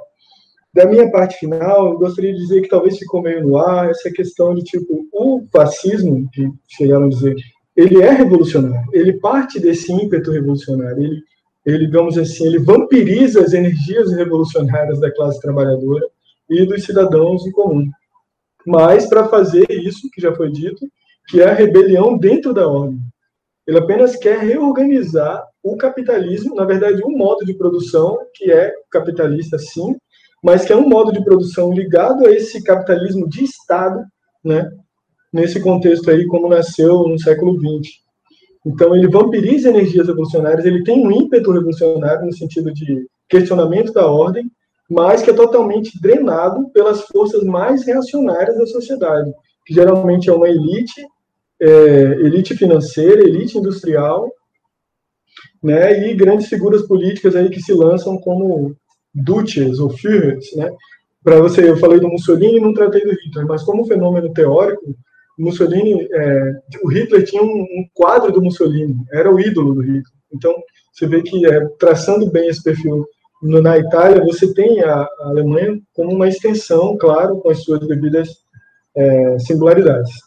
Mas, enfim, quero voltar a essa questão, porque acredito que é uma coisa que tem saído um pouco do nosso imaginário, dos nossos debates à esquerda, a revolução. E do lado de lá, eles estão agora cada vez mais radicalizando esse ímpeto revolucionário, só que fascista.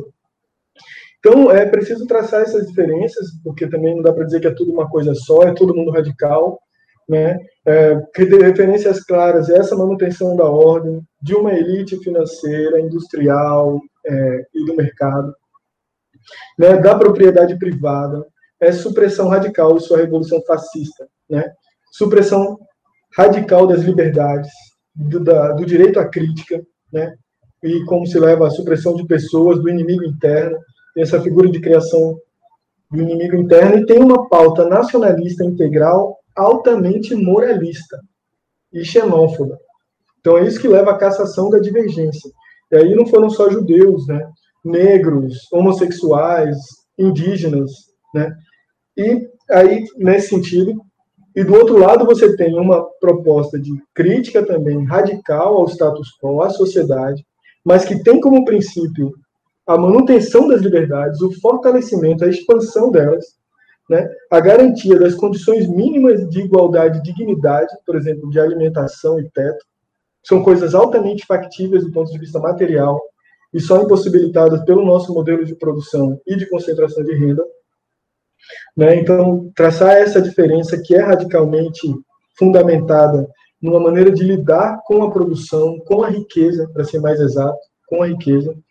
É, acredito que precisamos voltar. Sigo aqui, por exemplo, uma ponderação que o Ailton Krenak, que é um pensador indígena em quem eu é, me, me, oriento, em quem eu me oriento, que vai dizer justamente, é, ele numa palestra que foi dar, num evento chamado Os Índios na Constituição de 88, vai dizer que relutou muito naquele momento em pensar em falar a palavra revolução, mas resolveu por fim dizer revolução, porque precisando, quero ver se a gente ainda é capaz de sonhar, né? E acho que acredito que por mais pareça importuno que a esquerda está fragmentada, sem uma pauta, sem um, uma liderança, quando você tem do lado o objeto é, mais bem é, acabado do nosso inimigo político, que é o fascismo, que essa possibilidade da supressão das liberdades, o esmagamento das diferenças, a imposição do modelo cada vez mais hierárquico, autoritário, violento de poder, né? Acho que foi muito bem lembrado aí a questão de que o capitalismo, na sua estrutura de Estado, como ele herda esse modelo de Estado democrático, que não é baseado no sufrágio universal, na consulta, na participação popular. É uma democracia que é, é pela esfera das grandes oligarquias e é, como é que se diz? Que são grandes oligarquias e grandes setores trabalhistas, ou seja, grandes é, corporações, não só trabalhistas, né? É um, de um lado as oligarquias e do outro lado as corporações. Esse é o nosso modelo democrático, capitalista, que já tem em si um, um espírito que nasceu ali, né, com o modelo do Estado fascista alemão e depois nazi-fascista, né, nazi-fascista alemão e fascista italiano. É, isso está muito bem evidenciado, o Fred chegou a tocar nesse livro, Laberintos do Fascismo, do João Bernardo. Eu não li o livro, li uma resenha do livro, feita pelo Rodrigo Oliveira Fonseca, que vai dizer como o nosso modelo de Estado democrático herdou estruturalmente muitas coisas que estavam ali no teórico do fascismo alemão, que é o Carl Schmitt. Né? Isso que o Agamben vai destrinchar, por exemplo, né, do Estado de exceção, nesse modelo de Estado capitalista fascista ao qual estamos imersos, tem um fundamento teórico que sim tem que passar pelo Carl Schmitt para entender, né? E para entender e como é que foi é, drenada, usurpada o nosso potencial, o potencial da esquerda, potencial de quem está lutando no Brasil e no mundo pelo, pela reforma agrária, né, pelo fortalecimento dos direitos trabalhistas, por uma conquista de mínima dignidade, né, que estão cada vez sendo mais atacadas.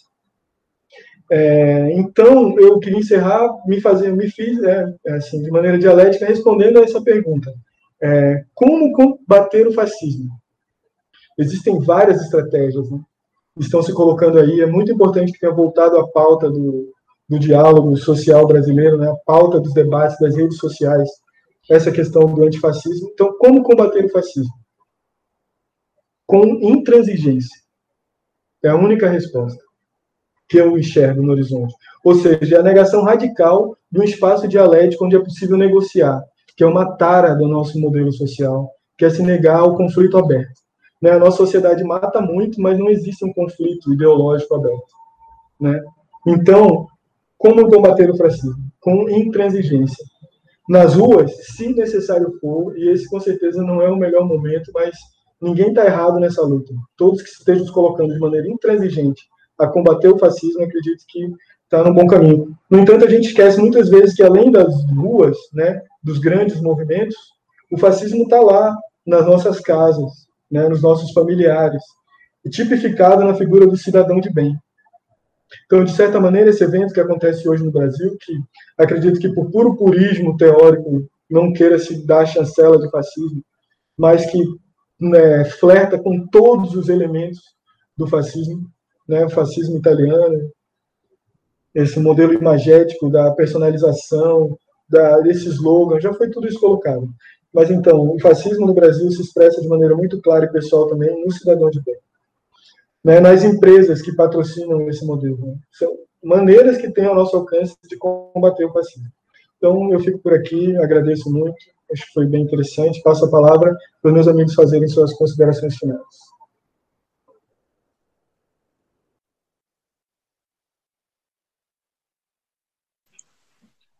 Então, é,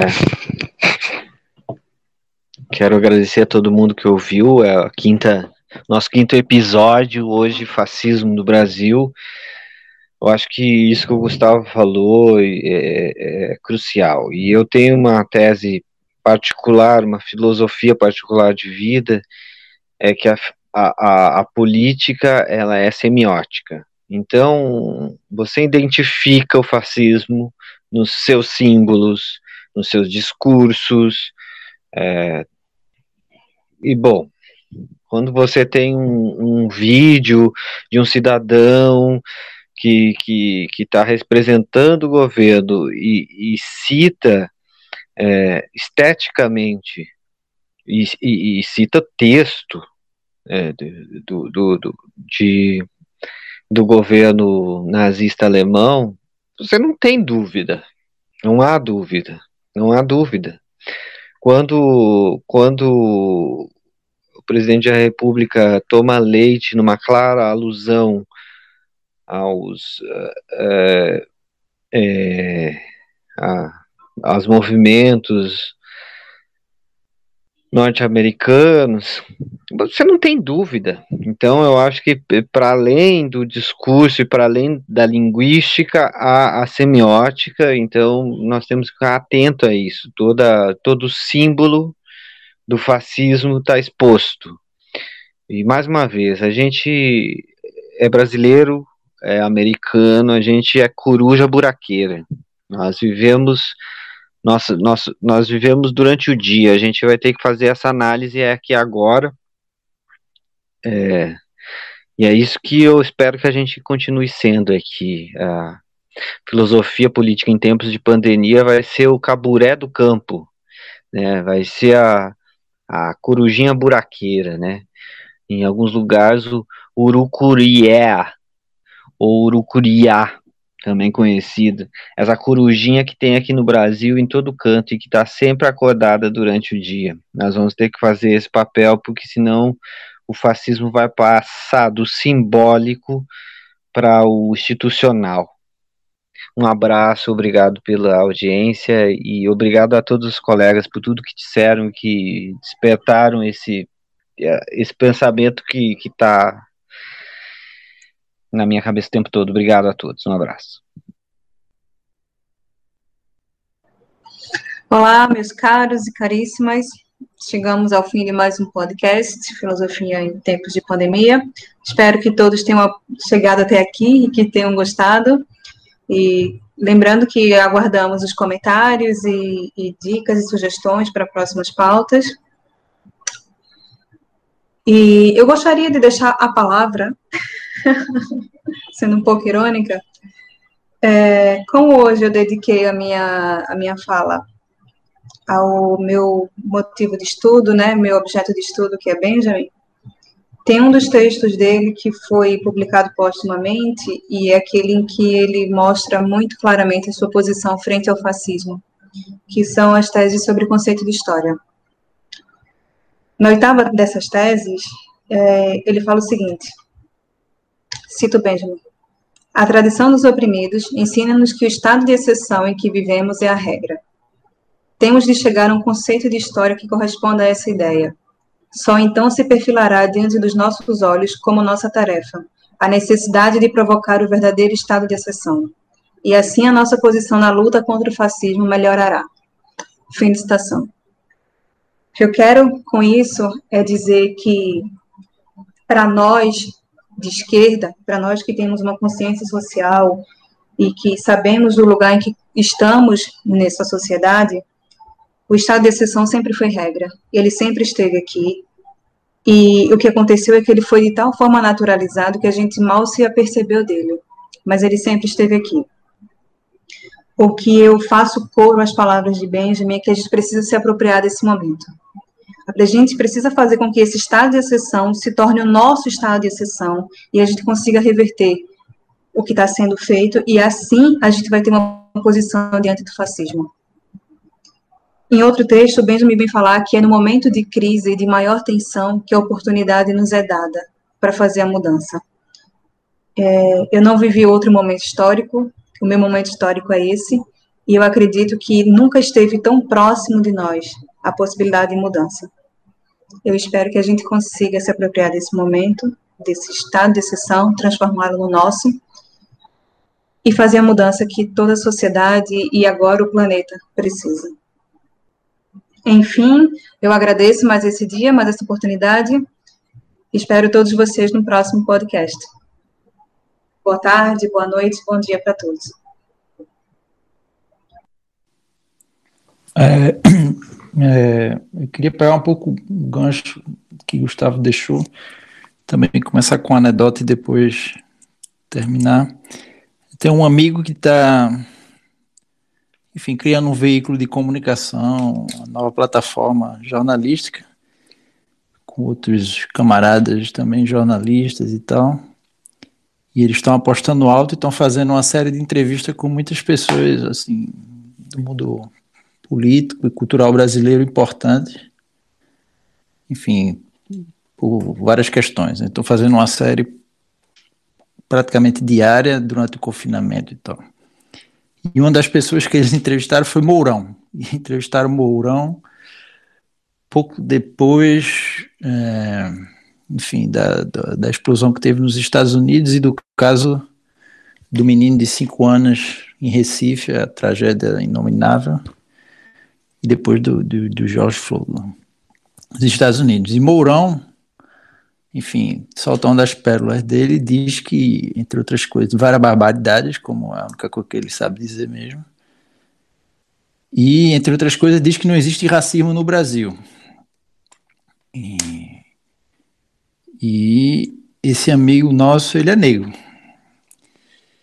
Mas, ao mesmo tempo, ele acredita nessa, na, numa ideia que é difundida muito assim, que os jornalistas defendem muito cegamente essa ideia de dar espaço para qualquer palavra, independentemente do que, enfim, a ideia de uma, uma ideia distorcida de democracia que eles têm, que não são só jornalistas, mas a, a, a ideia hegemônica, mas que é encarnada por eles, porque é uma ideia da esfera pública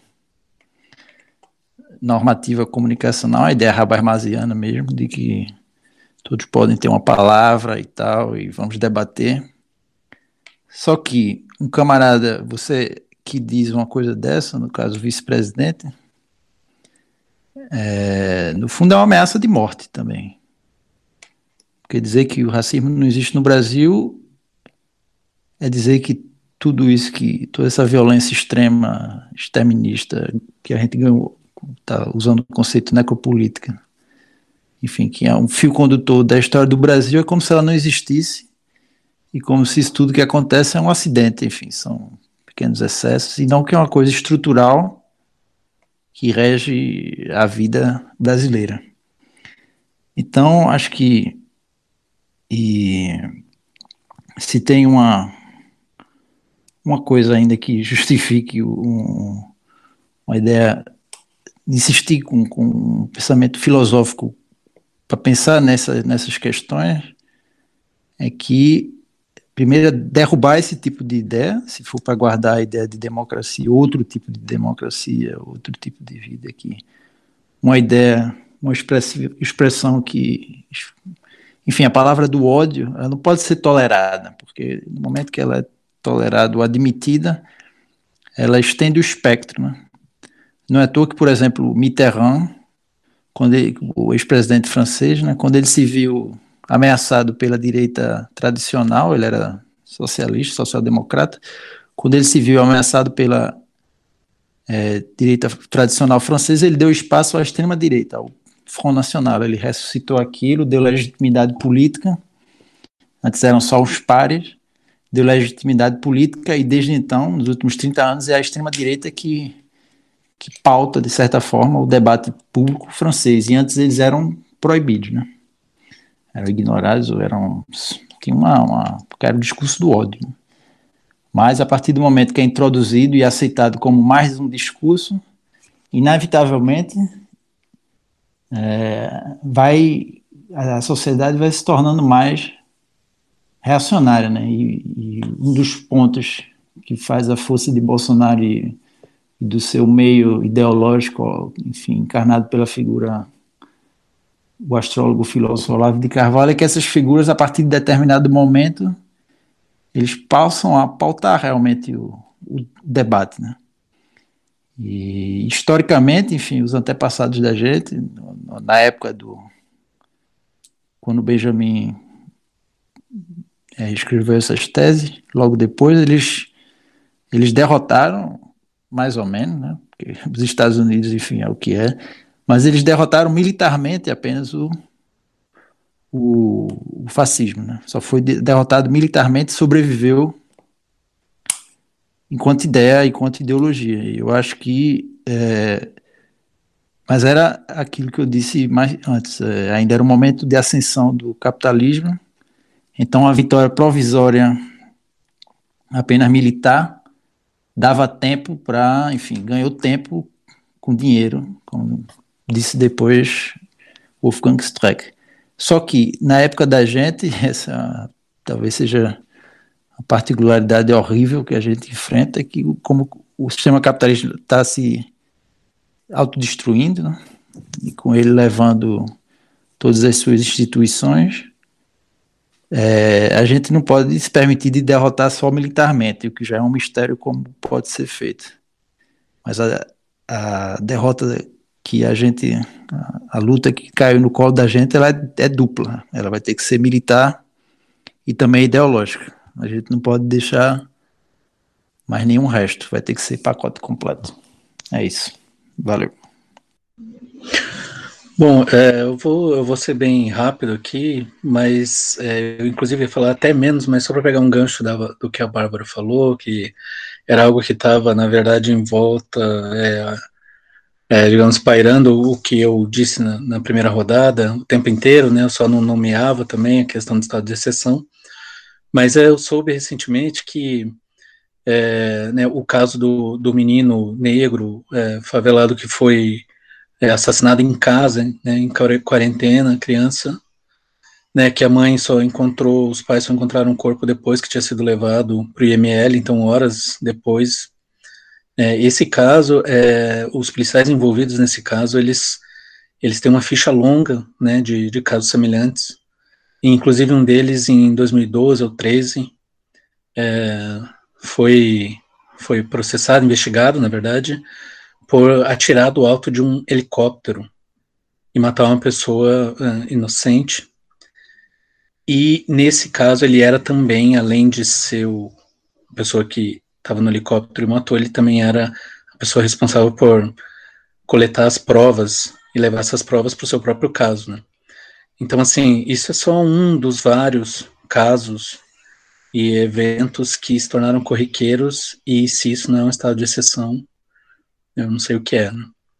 Então, é, daí o, o, que eu queria lembrar, então, com isso, né, e com o que eu já disse antes, é que, é, é, que todas essas violências que o Bolsonaro representa, elas já estavam presentes na sociedade, né? eles não, não foram inventadas por ele.